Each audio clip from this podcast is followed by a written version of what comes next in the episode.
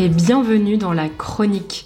Moi, c'est Manon et chaque semaine, je vous emmène en France pour découvrir sa culture, les habitudes des Français et l'art de vivre à la française. Ce week-end commence un événement annuel assez apprécié des Français, le Salon de l'agriculture. Du 24 février au 3 mars, la campagne s'invite en ville puisque la porte de Versailles, dans le 15e arrondissement de Paris, abrite le plus grand salon agricole européen depuis 60 ans. Dans un pays où la moitié du territoire est exploité pour des activités agricoles, on peut dire que l'agriculture occupe une place très importante. Le salon accueille environ 700 000 visiteurs chaque année.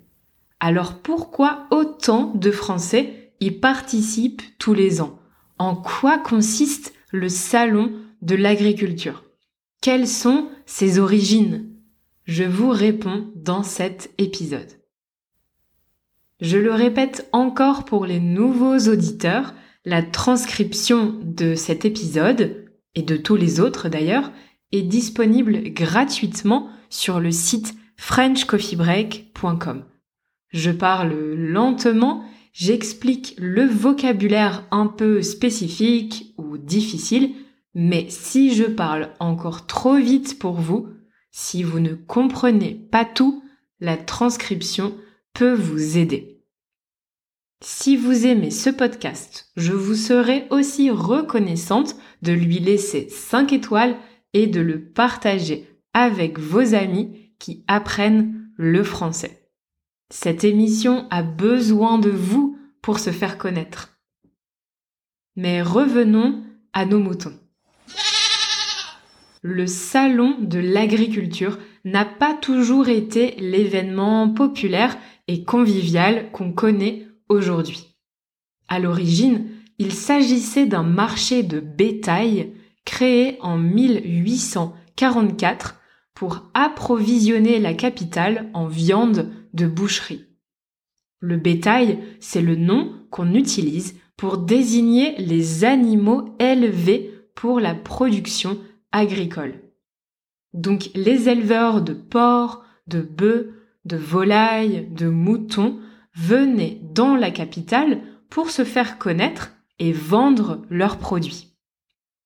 En 1870, le marché devient un concours qui permet de valoriser les différentes filières agricoles françaises. D'abord la viande, puis en 1925, on a ajouté le fromage, le vin, les céréales, toutes les filières sont représentées. Finalement, c'est en 1964 que le ministre de l'Agriculture de l'époque, Edgar Pisani, crée le Salon international de l'agriculture. 300 000 visiteurs s'y sont rendus dès la première édition, ce qui était déjà énorme pour l'époque, puis la fréquentation n'a jamais cessé d'augmenter pour atteindre 500 000 visiteurs en 1975 et 700 000 en 2014. Donc c'est un événement qui plaît beaucoup aux Français. Il attire les adultes, mais aussi les familles avec des enfants. Le salon se déroule au parc des expositions de la porte de Versailles. Donc il faut imaginer une immense salle, comme une salle de spectacle, qu'on a divisée en plusieurs sections et où on peut voir des animaux de la ferme, rencontrer les agriculteurs, participer à des activités. L'objectif de cet événement, ce n'est pas simplement de permettre aux gens de voir des animaux, mais de reconnecter le public français avec l'agriculture, d'apporter l'agriculture à Paris pour que tout le monde puisse voir et comprendre d'où vient la nourriture présente dans nos assiettes et comment travaillent les producteurs. Donc l'idée, c'est de faire découvrir et de valoriser les produits français et aussi de faire de la publicité pour les éleveurs et les producteurs. Le salon est une excellente vitrine pour leurs produits. Mais vous devez vous demander pourquoi aller au salon de l'agriculture Concrètement, qu'est-ce qu'on peut y faire? Alors, plusieurs choses. D'abord, pour les citadins, c'est-à-dire les personnes qui habitent en ville, c'est l'occasion de voir des animaux de la ferme qu'ils n'ont bien sûr pas l'habitude de voir au quotidien. Environ 4000 animaux de toutes les espèces et toutes les races sont présents chaque année. Vaches, porcs, chèvres, poneys, moutons et aussi des animaux un peu plus exotiques comme des dromadaires ou des lamas. Pour les enfants, c'est l'occasion de monter sur un poney, par exemple, et si vous avez un jardin, vous pouvez aussi y acheter une poule. Depuis 2000, la vache est la star du salon. Chaque année, une race de vaches, parmi les 25 présentes en France, est mise à l'honneur et une vache est même choisie pour être l'égérie de chaque édition du salon.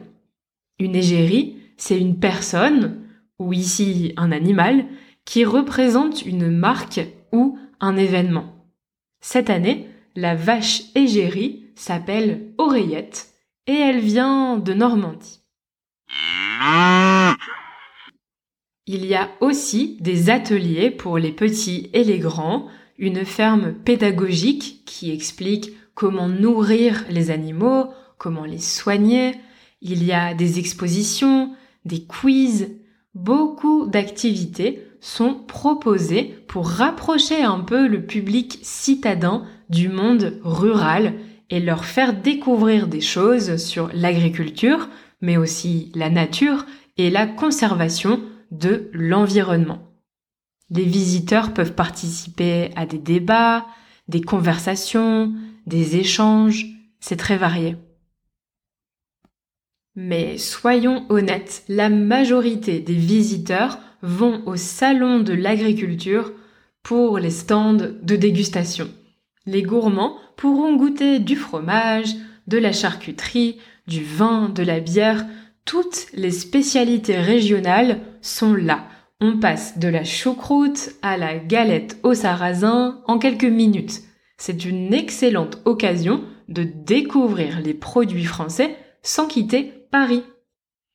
C'est un événement très médiatisé. Chaque année, le président de la République se rend au Salon de l'agriculture le jour de son ouverture pour saluer les agriculteurs et déguster quelques spécialités françaises, bien sûr.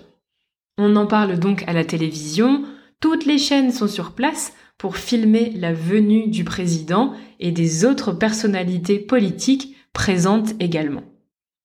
Mais cette année, le salon sera sûrement encore plus médiatisé que d'habitude car il a lieu dans le contexte un peu particulier de la crise des agriculteurs. Vous avez peut-être vu ou entendu que de nombreux agriculteurs bloquent des routes, des autoroutes, des péages, des parkings, des supermarchés. Ils manifestent devant les lieux de pouvoir, comme les préfectures et les ministères. Et vous vous demandez peut-être pourquoi ils protestent. Laissez-moi vous expliquer rapidement. La France est le leader européen de la production agricole devant l'Allemagne et l'Italie avec plus de 70 milliards d'euros de chiffre d'affaires. Elle dispose du plus grand troupeau de bétail d'Europe, ce qu'on appelle un cheptel. C'est aussi le troisième producteur de porc et le quatrième exportateur mondial de produits laitiers. Donc l'agriculture a une place très importante en France et c'est un secteur très lucratif qui rapporte de l'argent. Pourtant, le nombre d'agriculteurs diminue chaque année car les exploitations ferment suite à un départ à la retraite ou à une situation financière ingérable et personne ne souhaite reprendre les fermes qui restent à l'abandon. Il faut dire que les jeunes ne sont pas attirés par la filière agricole. Les conditions de travail sont difficiles, les agriculteurs n'ont pas de vacances, de week-ends, d'horaires fixes, ils travaillent sans compter leurs heures et dépendent souvent de la météo pour vivre. Ils ont une profession essentielle pour le pays et pourtant c'est un des secteurs d'activité les plus pauvres. Ils n'arrivent pas à vivre de leur travail, leur salaire ne leur permet pas de vivre décemment, convenablement, à tel point que certains préfèrent arrêter leur activité, donc abandonner la ferme, ou parfois même mettre fin à leur jour. J'ai entendu un chiffre qui m'a choqué il y a quelques semaines. Tous les deux jours, un agriculteur se suicide en France. Un tous les deux jours. C'est énorme. Récemment, c'est une décision européenne qui a mis le feu aux poudres. Vous connaissez cette expression? Mettre le feu aux poudres?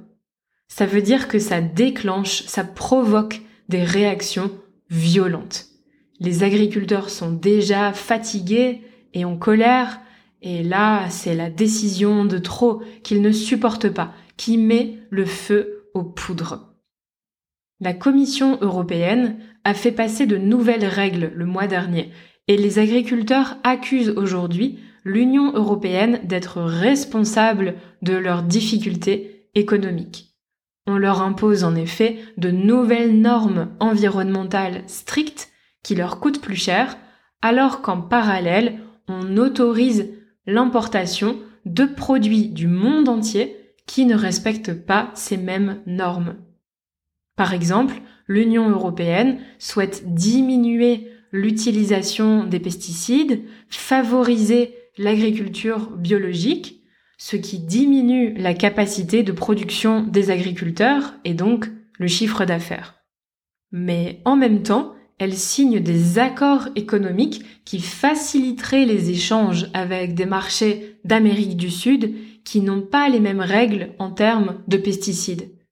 Les agriculteurs français protestent donc depuis des semaines pour mettre en lumière ces paradoxes et montrer à la société qu'ils ne peuvent pas continuer comme ça. Ils ont des coûts de production plus élevés que le prix de vente de leurs produits et ne peuvent pas vivre correctement de leur travail. Ils ne se sentent pas écoutés, pas respectés, pas soutenus par le gouvernement. On ne peut plus vivre dans notre métier J'en ai marre Une semaine et demie, comme dit David Tais-toi David, calme-toi Mais on ne peut plus te taire maintenant Ils essayent aussi d'ouvrir les yeux des consommateurs en leur disant si vous n'achetez pas de produits français, vous encouragez l'importation de produits qui ne respectent ni l'environnement ni les travailleurs et vous pénalisez les producteurs français. C'est pour ça qu'ils bloquent certaines routes et certains camions qui, par exemple, transportent des produits importés d'autres pays. C'est un problème évidemment plus complexe que ça, je voulais résumer très rapidement, mais c'est globalement ce qui se passe en ce moment. Personnellement, je soutiens les agriculteurs français dans leur démarche et je comprends leur colère. En revanche, je suis un peu partagée vis-à-vis du salon de l'agriculture. Je crois que c'est important de mettre en valeur les produits français et l'agriculture française et en même temps, ça me fait mal au cœur ça me fait de la peine de savoir que ces 4000 animaux sont transportés dans des camions et exposés à des centaines de milliers de personnes pendant deux semaines.